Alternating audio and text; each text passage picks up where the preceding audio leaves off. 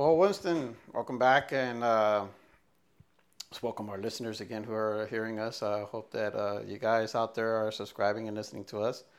Um, so, how are we doing today? Thank you, thank you. I'm doing good. What about you? Are you happy today? I'm I'm happy. I'm hurting. Uh, been working in the yard quite a bit. I've accomplished what I needed to accomplish, building a shed. But uh, you know, I, I thank God that He's taking care of me as far as physically. So I'm feeling Is pretty this good. uh, one of those things honey do? And then uh, honeydews that uh, you know the wife is tricking me to think that it's for me, but I know that it's mainly for her to make room for her in the garage and stuff like Why? that. Uh, you know, God wants you to make your wife happy. Yeah, well, ha- well, what's the saying? Ha- happy wife, happy life.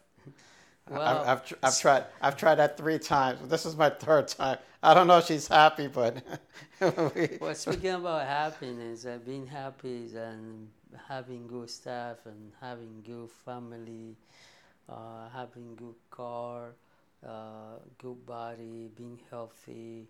So, do you think that that's the purpose that God called us to Himself, just to be happy, to grow good children, to have good family? What do you think? to, to think that uh, the Lord called us to to be uh, good people, um, to have a happy family and stuff like that. Uh, you probably think that would be one of the things. Is it the most the most thing that He wants from us? Uh, I don't know. Um, I don't. I don't think so. I think uh, He wants us to. So, th- you believe that He called you to be happy? That was it. That was the main calling for. Calling, uh, I won't say calling. He wants us to be happy. Although he mentions many times how we'll probably have to go through a lot of stuff. But uh, called us to be happy. Well, I I'll have heard people saying, "Oh, God want you to be happy. He called you to be happy. He want you to be happy." Or where, where is that in Scripture? Because as far as I've read, he think uh, he has said that if we're following him, to be prepared to go probably through a lot of uh, of uh, tribulations and, and headaches and hard times. Uh, even though he says for him his name's sake, it'll all be for good. Not not only that, you know, it's like I keep hearing people saying over and over again, "No, come to God because He He calling you. He called us to be happy. He wants you to be in good health. He wants you to be prosperous." But how can you be happy being a disciple of Christ and you know they're going to have a lot of opposition from different sides? Well, that, that's one of the that's one of the few things that I've always had problems with people. Not problems, because Jesus calls you and Jesus calls many people in all different type of ways. Most people think they have to be down in the dumps, all the way down to the ground to to look up, to to uh, to reach for Jesus. That that is the problem. Why there's a lot of rich people, a lot of good people, who they may be good human beings, according to their own standard, because the Bible said there's no one, no even one Right, good. Right. But they think they think they're good enough since they probably don't sin in anything and nothing's wrong in their life. They think they've had the blessing, which they may have the blessing of God. But they think they don't need Jesus because everything is going so well for them. So you know, it, it's it's only the down the downtrodden ones that normally look up to him. But I tell you what, I'm going to tell you by a tr- you know, using the Bible, because ultimately it's not what I believe, what you think, or what I think is what the Bible says. Absolutely. So what it, what was the reason why Jesus called his first disciple, and it's the same calling for us as well because it's the same yesterday, today, and forever. If we go to the scriptures, we're going to find exactly what is Jesus calling for us. He didn't call us per se to come Ishmael, follow me because I, you're going to be happy. Come because I want you to raise good children. I want you to be good. If you go to Matthew chapter 4, 18 to 20, we're going to find exactly what was the purpose of, for Jesus to calling his disciple. Let me, let me read it. It says, While walking up the sea of Galilee, he saw two brothers, Simon, who was called Peter, and Andrew his brother, casting a net into the sea, for they were fishermen. And he said to them, Follow me, and I will make you fishers of men. That right there. Um, He never say, "Follow me, that I'm gonna make you make happy." you happy and give you a good life and stuff like that. So he says, I will make you fishers of men. What does that mean, fishers of men? Well, it means to call other people. I mean, of course, these people didn't know that it would be to uh, uh, eventually spread the gospel, which But is basically, that's what he's calling them for, right there. I'm gonna make you fish a man instead of them being fishing fish in the seas. I'm gonna make you fisher a man, meaning you're gonna call bring men to to the kingdom through your preaching. To which is which is strange because you know Simon, Simon and Andrew had are probably saying, "What do you mean fishers of men? Now, you know, why would we want to fish for men and for and for what?" but throughout the, their training, they at the end they figure out what was that Jesus telling them about. Right, and, and and according to this, they they didn't even question. They immediately uh, left their nets and followed him. And that may cause them not to be happy because now they're not working, they're not getting any income. Well, yeah, that, that's probably true. A lot of people will, will probably like that these days. Well, you know, then, you know, that was like you were saying, probably right then they they were shocked and surprised. Okay, what did this man Well, mean what, by? when you when you mean, But then in, at the end, you see, that was at the beginning, right? He's, he called into to be fishermen, but the, at the end of the ministry, he, were, he was more clear and explained to them what he's mean by that. Matthew, you have there, Matthew 28, 18 to 20. ironically the same the same verses. 18. But in, di- in in different, a, in a different in a different chapter. more clear. He says, And Jesus came and said to them, All authority in heaven and on earth has been given to me. Go therefore and make disciples of all nations, baptizing them in the name of the Father and of the Son and of the Holy Spirit, teaching them to observe all that I have commanded to you. And behold, I am with you always to the end of the, to the, end of the age. So, may f- uh, becoming fishers of men mean make disciple. So, chapter four, he was. I mean, for them wasn't that clear what was the calling about, but now it's clear that you need to go and make disciple. How you make disciple by preaching the gospel of Jesus Christ. So That- no, That's, that's, that's three years later. three years later. Oh. So, so first of all, he called us to be features of men. Okay.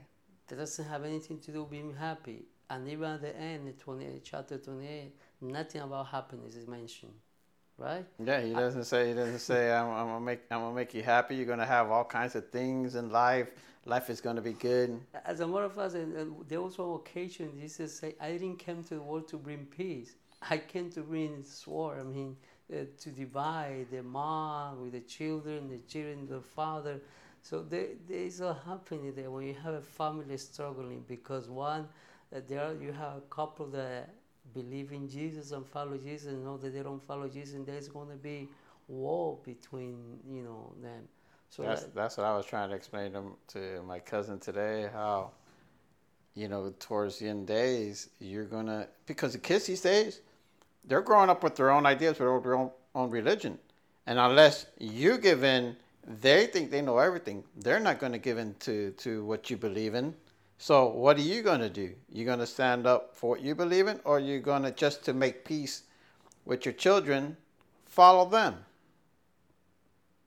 That's a that's a that's a problem a lot of families face these days. And you know how Jesus go? He take us to stages, right?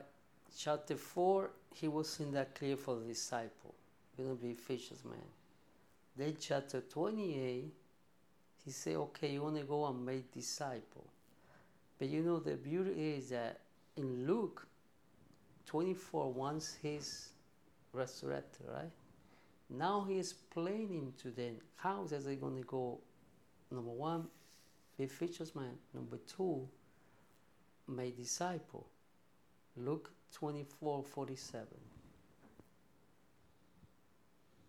He says, and that repentance for the forgiveness of sins should be proclaimed in his name to all nations, beginning from Jerusalem.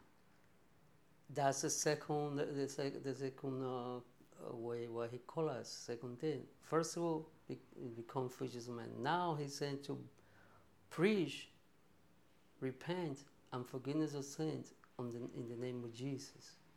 So that's what it is all about. That's what we've been called for.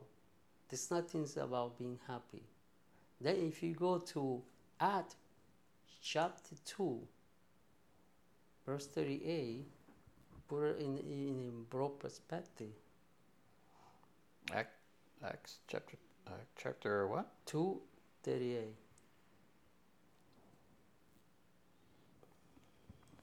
Once again, uh, he says, and Peter said, Peter said to them, Repent and be baptized, every one of you, in the name of Jesus Christ for the forgiveness of your sins, and you will receive the gift of the Holy Spirit. So, right then, Peter is studying what Jesus told him to do. Preach a man, make disciple. Now they're executing the plan. You're going to be fisher's man, you're going to be a disciple maker, and now they're executing the plan. How? Preaching, repent, and forgiveness of sins in the name of Jesus. Thirdly, what he called us for? To be witnesses. What is a witness? What, when you witness something, what is a Mm-hmm. witness?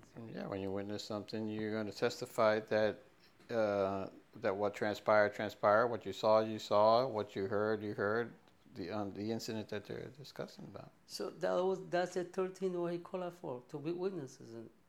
Act one eight. Act one eight.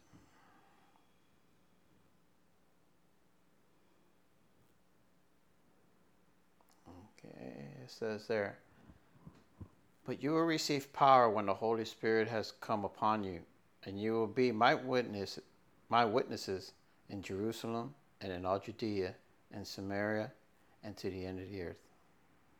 Right there, you know, to be fisher's man, to be a disciple maker, how preaching the gospel and be witnesses. Well, you know, uh, let- let's go back because prior to that one, uh, I want you to repent and receive the Holy Spirit. Because with the Holy Spirit is how you're going to be His The witness. stage is the plan is being developed right then. And fourthly, he calls us to proclaim his greatnesses and breakthroughs. If you go to First Peter chapter 2, verse 9, you want to see the, the number four, why he called us and for what he called us. First Peter 2 9. And then he says, uh, But you are a chosen race, a royal priesthood, a holy nation, a people for his own possession, that you may proclaim the excellence, excellencies of him who called you out of the darkness and into this marvelous light. That, that's it right there. So, do you tell me, Brother Ishmael, in all those passages you read, do you read anything about being happy? No, no, about raising good kids? no, About having a good life? no. I mean, he doesn't. He doesn't promise any of that. He doesn't mention any of that. Not that we can't have it. But that's not the main That's not the. That's not the purpose of why he called you. Exactly. That, that's what I'm referring to. Yes, you know, as a being a disciple of Christ, I call you being free of sin. You're going to be liberated. You're going to be you receive freedom, and you're going to be transformed. That brings some kind of peace to your life internally. That's going to be some kind of security, which is good. But just to the idea that Jesus called us to be happy, that Jesus called us to have a happy, everlasting life and a good life. That's a delusion. I, I always, I don't always say, but I mostly say that the only reason why we're still here is to make disciples and preach preach the gospel until he uh, comes again. As a matter of fact, even Jesus himself, he warned us, and the apostle too. They, they give a warning about what kind of life we can expect once we become or become his follower. John sixteen thirty three. He says there, let me see. He says, I have said things to you that in me you may have peace. In the world you will have tribulation, tribula- uh, tribulation, but take heart, I have overcome the world. So you only have peace in Him. So we're going to have security through trusting Him. We're going to have security in our soul. But He said it. But in the world, we're going to have tribulation, and tribulation means suffering. Yeah, the, uh, when, you're going through tribulations, you're going to go through some hard times. And what he's trying to tell you here is that, yeah, even though the world is going to give you some hard times, if you're in Him, you're going to have that peace and comfort in your heart. Because you, you have trust in Him and he, you know that He's in control, and whatever is happening the outside, He is in control. That He, we are abiding in Him, and through that, come for us to have peace. But doesn't say anything about that everything will be rose and dandy because He just said it. You're gonna have this You're have- because of because of being my follower, and even those that doesn't follow him still have hard time, and we too. And only Jesus warned about that. But James, James, chapter one, verse one through four. James, the servant of God and of the Lord Jesus Christ, to the twelve tribes in the in the dispersion.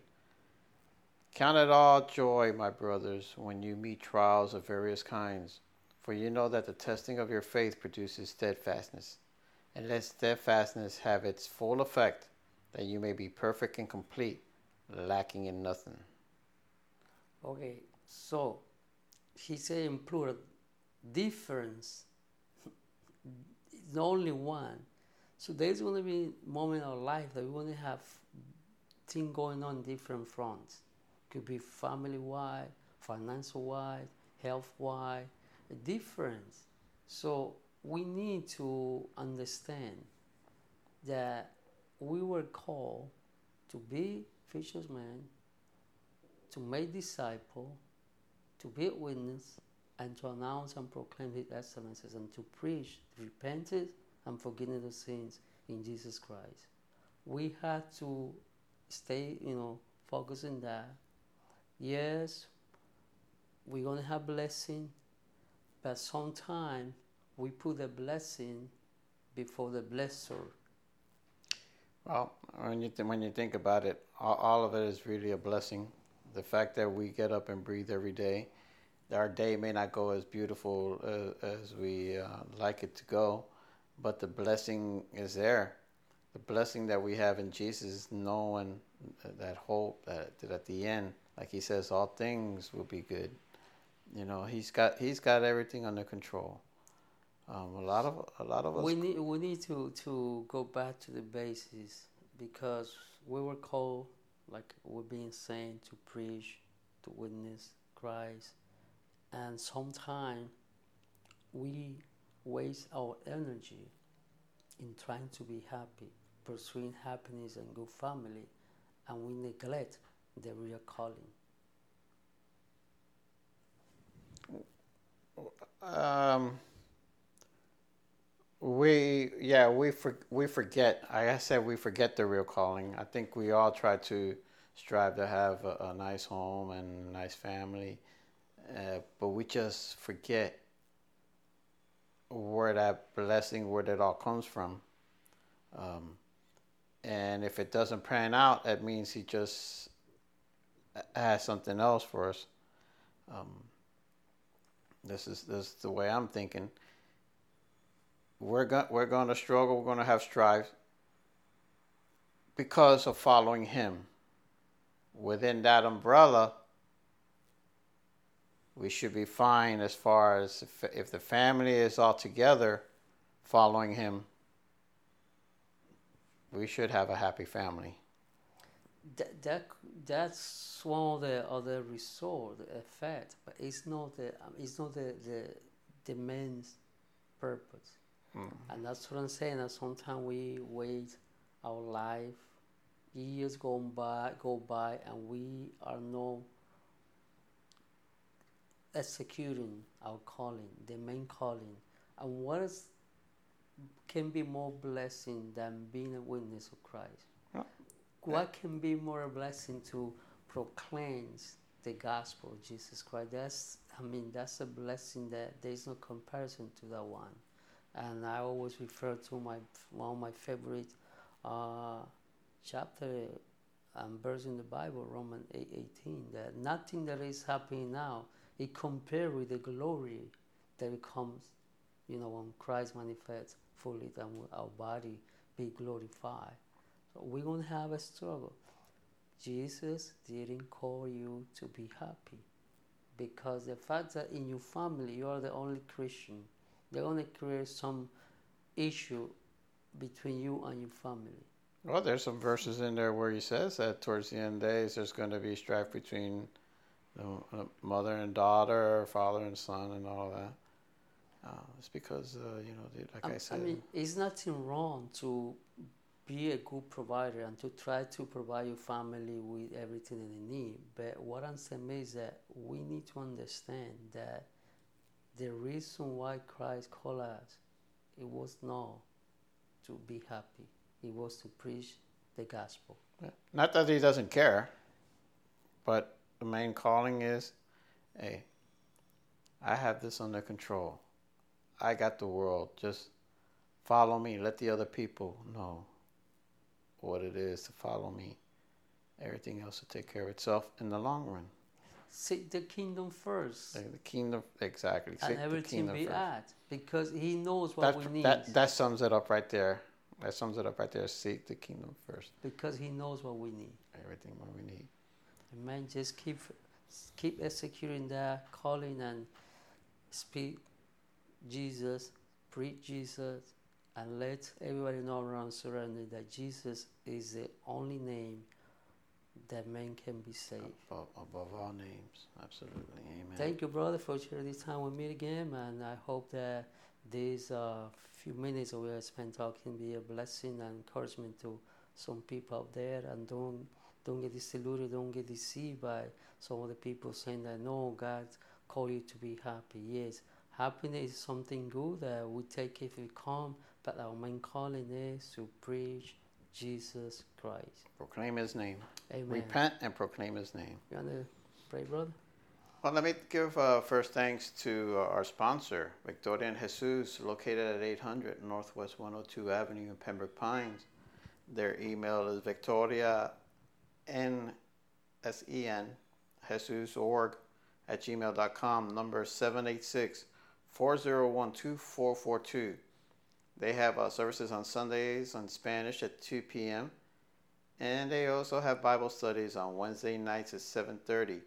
And do you know they have a new branch in North Carolina that's going to be opening up soon? And we will be praying for them to to start off uh, with the Lord's the Lord's blessing and be able to enrich and grow that church over there. And proclaim the gospel. And proclaim the gospel. Uh, those who want to contact us with any kind of uh, suggestions, uh, we pray that we hear from you at talkchristculture at gmail.com. Or you can text or send me, a, leave me a message at 305 510 2699. Thanks again, brother. Let us pray. Heavenly Father, we thank you that we can come and just uh, proclaim your name, spread spread the gospel, let other people know about what you have done for us, and how you have everything under control. And yeah, I mean, we may not be happy going through some of the tribulations and testing our faith, but uh, let it let it be known that you have everything under control and that the world is in your hands, dear Lord, and we have just have faith in you to take care of all. And we thank you in the name of Jesus. Amen. Amen.